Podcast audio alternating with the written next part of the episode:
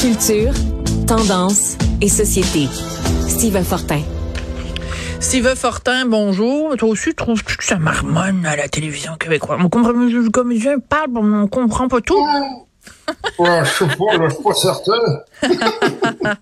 mais c'est un problème. oui. Oui, je dis c'est un problème, Steve. Oui, oui, c'est un problème. Et puis, euh, j'ai j'ai toujours pensé de toute façon que euh, dans ces gars-là, euh, il y avait quelque chose d'un peu surfait. Euh, maintenant, on dirait que s'il n'y a pas quelqu'un qui qui se rue sur scène pour dire ben voilà, j'ai quelque chose à dire, ça prend un événement dans l'événement parce que pour dire vrai, moi j'avais zéro intérêt. J'ai déjà écouté ce type de gars-là, mais j'avais zéro intérêt hier.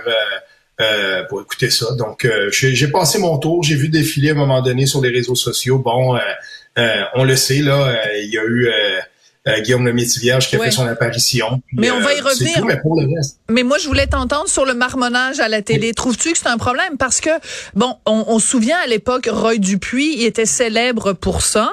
Euh, ça s'est un petit peu amélioré avec les années. Mais quand je vois la jeune génération, des jeunes, jeunes, jeunes comédiens, dans certains cas qui sortent des écoles de théâtre, comment se fait-il qu'on on, on leur a pas dit, qu'on leur a pas dit qu'il y avait ce problème-là? Comment se fait qu'on leur apprend pas à articuler je ne sais pas si euh, ce relâchement-là, euh, euh, il est générationnel, parce que oui, il fut un temps où on apprenait ça, où c'est important l'addiction. je ne, je pense pas que ce soit généralisé, par contre, mais effectivement, quand ça se quand ça se produit, c'est vraiment, vraiment, moi je trouve ça achalant. Puis euh, t'as plus le goût d'écouter. Littéralement, t'as plus le goût d'écouter. Puis souvent, ben, quand tu perds un mot sur deux, euh, c'est ça, ça devient tout simplement inintéressant.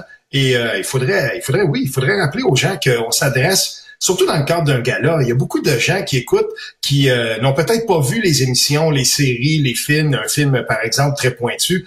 Euh, quand on s'adresse à un large auditoire, pourquoi ne pas soigner son langage pour être compris de presque tout le monde, tu sais? Absolument. Écoute, euh, changeons euh, de sujet. Tu voulais nous parler aujourd'hui. Bon, on s'entend de façon générale à Radio Canada, euh, nos collègues qu'on salue, hein, quand même. Radio Canada Télé, Radio Canada Radio. Il y a, c'est un petit peu comme un banc de poissons. Tout le monde pense de la même façon. Ben dans ce banc de poissons là, il y a peut-être quand même une animatrice qui sort du lot. C'est Isabelle Craig. Tu voulais me parler d'elle aujourd'hui. Oui, parce que ça fait quelques fois qu'elle quitte l'espèce de rigueur ou d'unanimisme, d'unanimité euh, idéologique qu'on entend trop souvent euh, à Radio-Canada. Puis on le sait dans les dernières années, là, avec les, les, départs, par exemple, de Joël Lebigot, de, de Stéphane Bureau, euh, certains animateurs qui avaient assez, qui avaient un assez grand standing, un standing assez important pour dire, ben voilà, prendre position sur les réseaux sociaux puis briser cette unanimité idéologique. Ben je trouve que euh, l'animatrice Isabelle Craig hier quand elle a justement parlé de, la colère des femmes, de la répression des mollas, on le sait, hein, c'est dans le, le, le, tout l'histoire du meurtre de Messa Hamini. Euh, donc euh, cette femme là que la, police de la moralité de, de, de, la moralité a, a, arrêté en Iran. Puis il y en a pas beaucoup il n'y en a pas beaucoup de féministes, par exemple, qui sont aux premières loges tout le temps.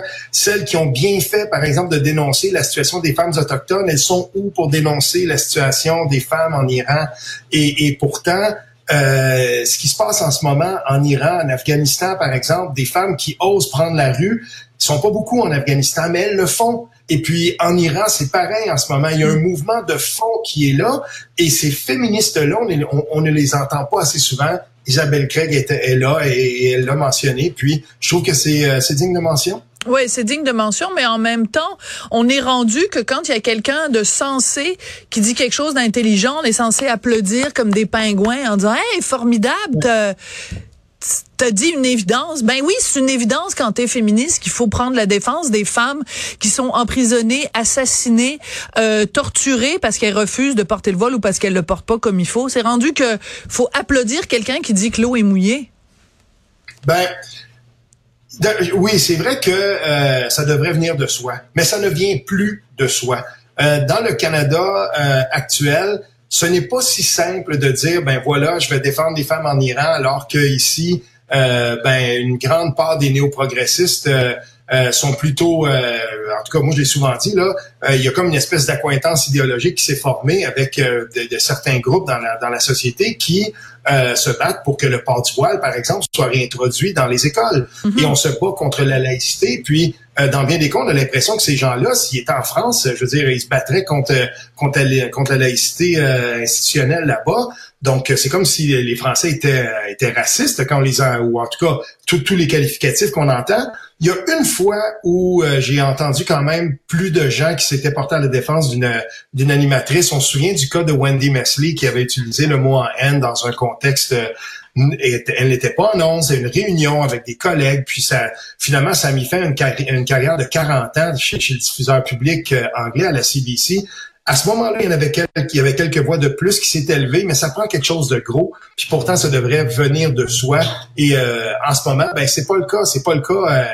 Euh, trop souvent, ben on voit qu'il y, y, a une unanimité idéologique. Mm. Puis c'est bien dur, c'est très dur de briser le rang. Et moi, je lève mon chapeau quand ça arrive, en sachant très bien que euh, c'est pas la norme en tout cas.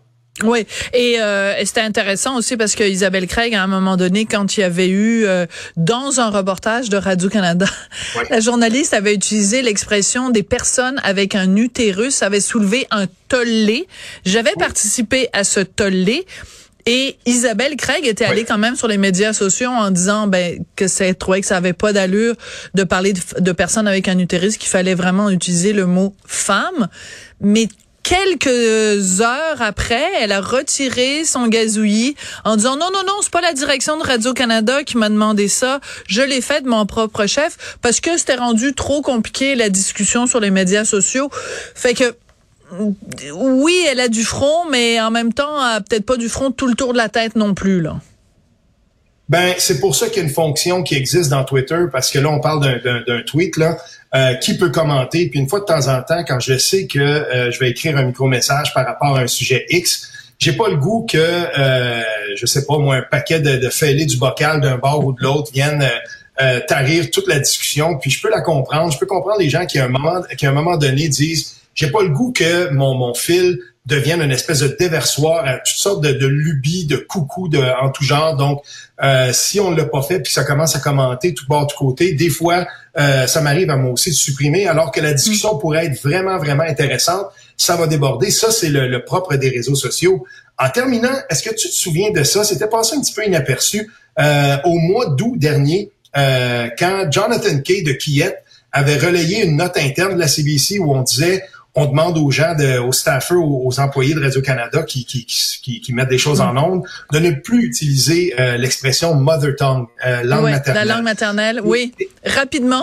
Et puis, oui, et, et euh, Marc-François Bernier, avait, le, professeur, avait répondu ceci. Un bonjour, les conservateurs vont reprendre le pouvoir, sabrer dans le budget et menacer la survie de CBC Radio-Canada.